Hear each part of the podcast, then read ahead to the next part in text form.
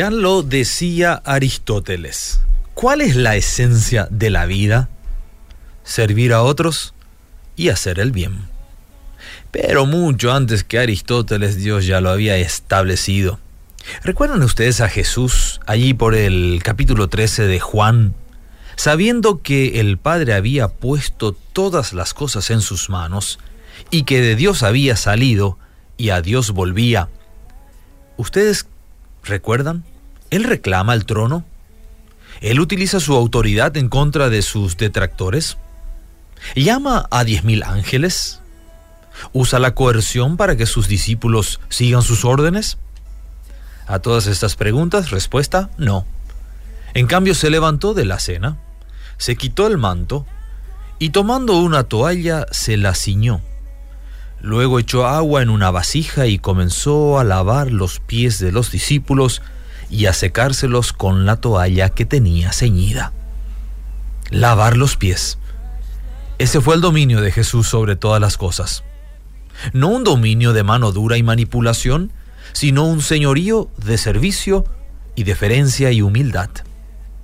Jesús teniendo ya todas las cosas en sus manos, no se desvió de atender las necesidades de otros, sino precisamente fue en busca de atender esas necesidades, al lavar los pies de sus discípulos, y más significativamente aún al morir por ellos, y por todos aquellos que con gozo aceptan ser servidos de esta manera.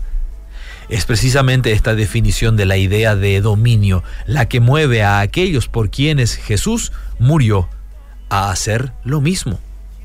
Jesús les dijo a sus discípulos, ustedes me llaman maestro y señor y tienen razón porque lo soy.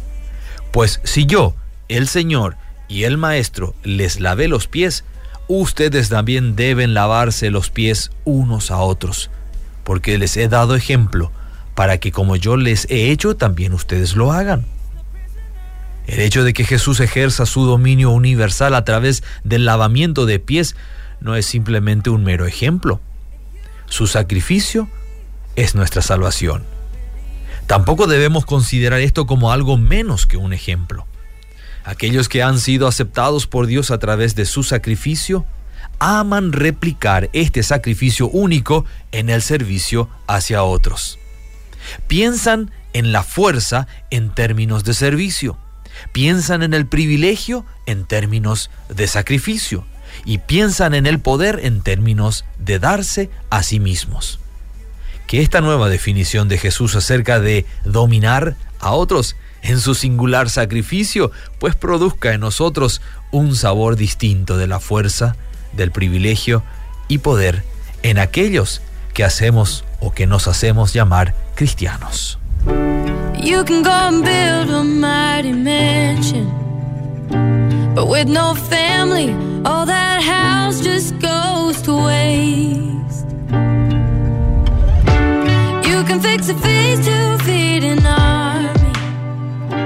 But with no friends, there's no need